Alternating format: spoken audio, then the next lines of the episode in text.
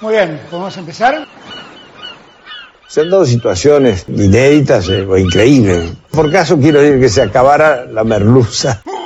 No me digas que merluza no mariposa, que yo sí como merluza. Bienvenidos a Se acabó la merluza, una relación de datos históricos inútiles que se conjuran para tramar alguna verdad. Con Jorge Tezán y un equipo que aún no se encuentra, no se encuentra.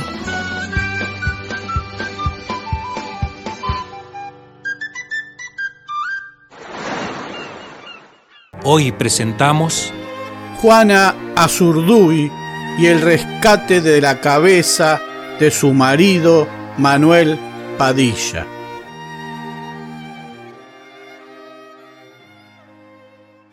Cabalga Juana Azurduy y la revolución duele en cada poro. Cabalga y no piensa. Las lágrimas le nublarían la vista si no llevara los ojos apretados, los dientes apretados, alejándose del festín realista que no quiere dar por cierto, si pudiera cerrar sus oídos, volver el tiempo atrás unos instantes, cabalga Juana Azurduy y una vez más la sangre de su cuerpo herido rebotará como los deseos de libertad sobre esa tierra seca y olvidada. Cabalga Juana y fuga y se pregunta por qué para el pobre hasta la simple ansia de libertad es esquiva. Cabalga y huye mientras los godos despedazan a Padilla su amor y celebran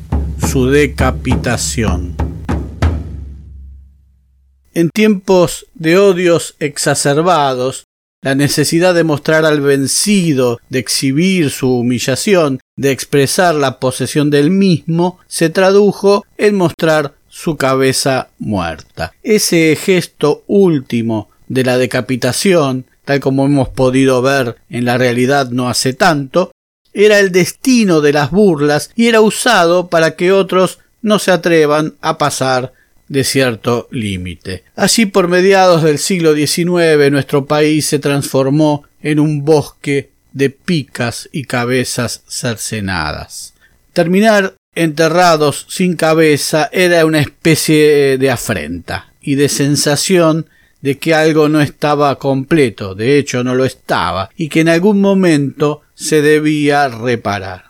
A raíz de la merluza sobre los libres del sur nos enteramos de la decapitación de Pedro Castelli y de cómo su cabeza permaneció exhibida en la plaza principal del pueblo de Dolores durante ocho años y tras caer a consecuencia de una tormenta fue ocultada por una vecina y finalmente enterrada, tal vez a los pies de donde hoy se yergue una pirámide de Mayo a su memoria. También hablamos o hablaremos próximamente de Rauch, aquel militar prusiano, asesino de pobladores originarios, que fue emboscado por el cacique Arbolito y ahí nomás decapitado. Arbolito paseó la cabeza del alemán y la dejó tirada en una calle de Buenos Aires.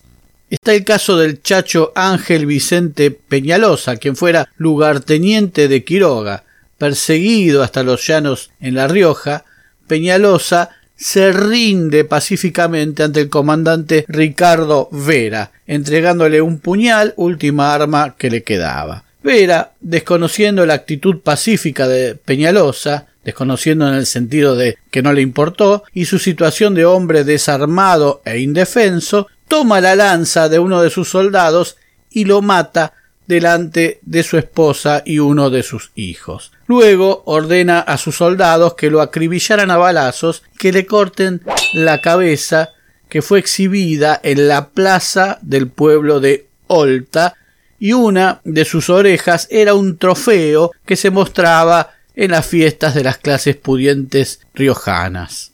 Su esposa fue encadenada y obligada a barrer una plaza de San Juan. El patriarcado. Todo este introito es para contar esta historia de un heroísmo y de un amor extremo.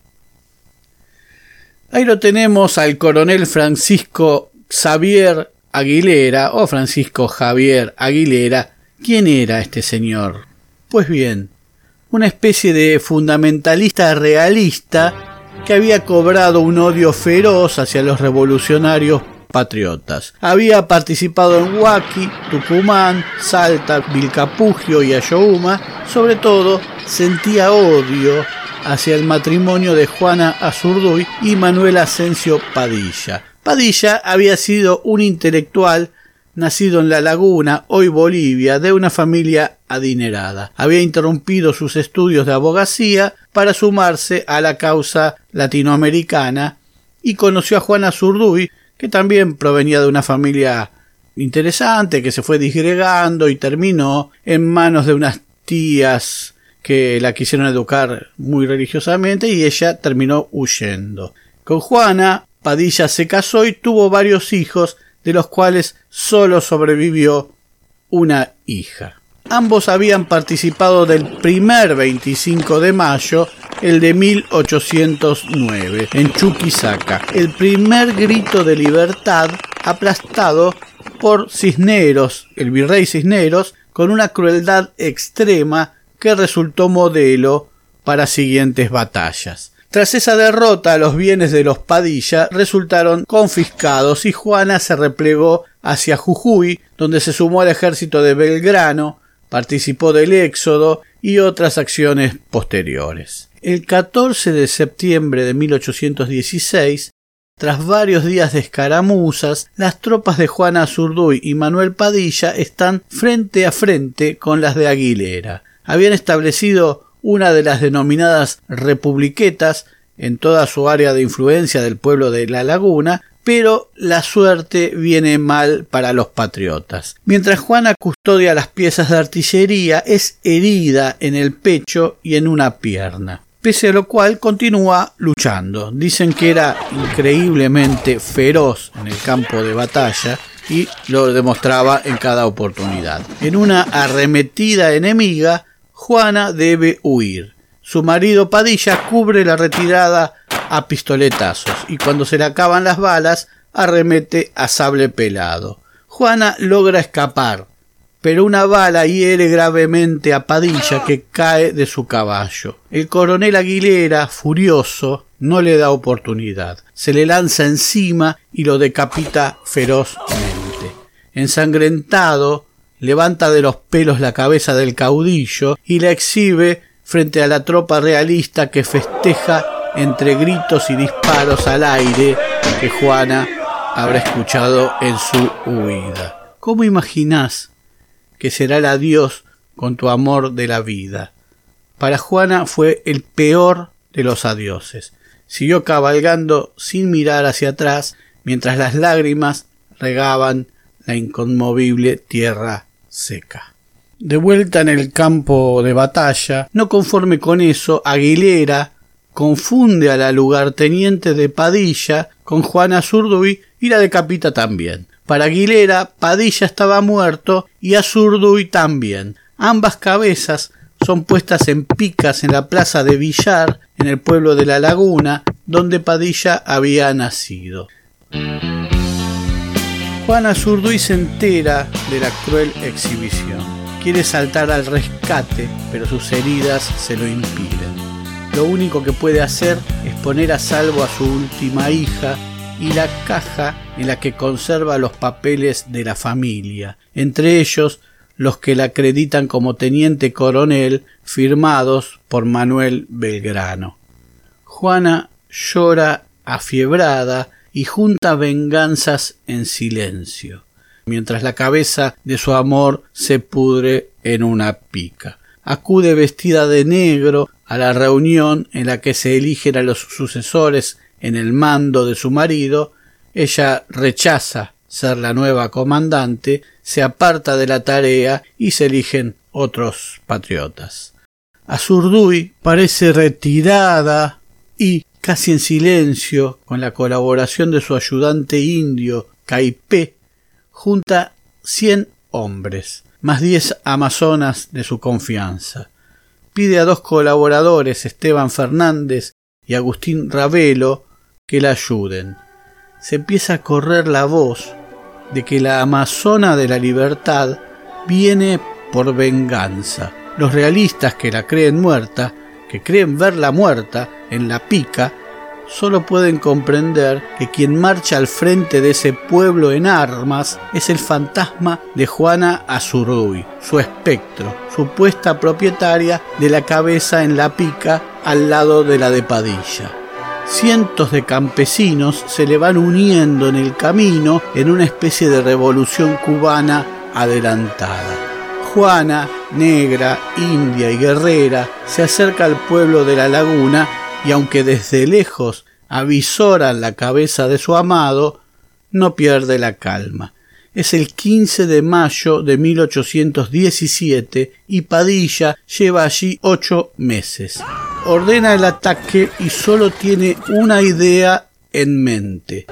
Cuando se lanza al combate, desata toda la bronca que acumuló en ese tiempo y es una leona enfurecida más feroz que nunca. Dicen que fue una de las más salvajes y encarnizadas luchas de la historia de la independencia de los pueblos del sur, y que por las calles del pueblo de la laguna, naturalmente áridas, corría una gruesa capa de sangre realista. Juana rescata la cabeza de Padilla, que ya era casi una calavera, las órbitas de los ojos habitadas por gusanos, los labios carcomidos por hormigas y caranchos, la piel apergaminada por el sol y picoteada por los cuervos. No hay piedad con los prisioneros. Juana venga a Padilla con sangre. Cuando todo terminó, armó una procesión en la que se condujo la cabeza hasta la iglesia del pueblo. Allí se le rindieron los honores de jefe de la guerra altoperuana y de coronel del ejército argentino y se hicieron los funerales. Juana despidió así a su amor. Muchos años después, liberada ya Bolivia, el asesino de Padilla, Aguilera, que ya era brigadier, arma una especie de guerrilla que resiste al gobierno legal. En 1828 es finalmente derrotado, su cabeza corre el mismo destino. Juana Azurduy, que murió otro 25 de mayo, el de 1862, en la total indigencia, fue ascendida post-mortem a generala del ejército argentino el 14 de julio de 2009 por la presidenta Cristina Fernández de Kirchner. El ejército funciona por jerarquías y ante la igualdad de jerarquías y grados, el de mayor antigüedad es el superior. Es así que Juana, esa india vapuleada, injustamente considerada boliviana, es, para los generales argentinos, aun para los peores asesinos, aun para los peores miserables de la dictadura, un superior. Pero tras tanta guerra sin solución definitiva, tras tantos ideales, Juana supo aquel día que la vida vale menos que el amor y que saliera como saliera esa tarde y para siempre, Juana dio un paso más y es que ni la muerte los iba a separar. Se acabó la merluza. Si me voy antes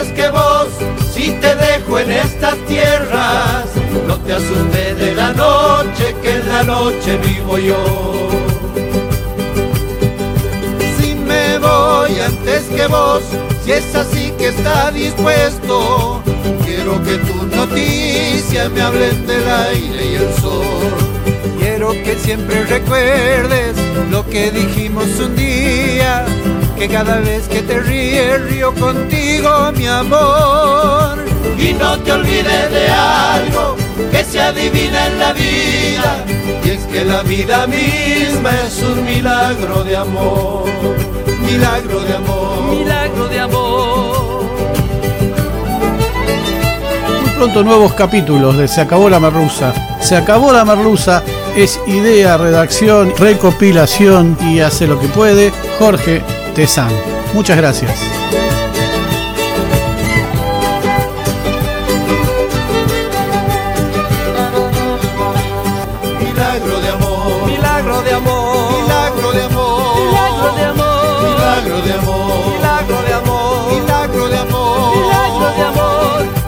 milagro de amor.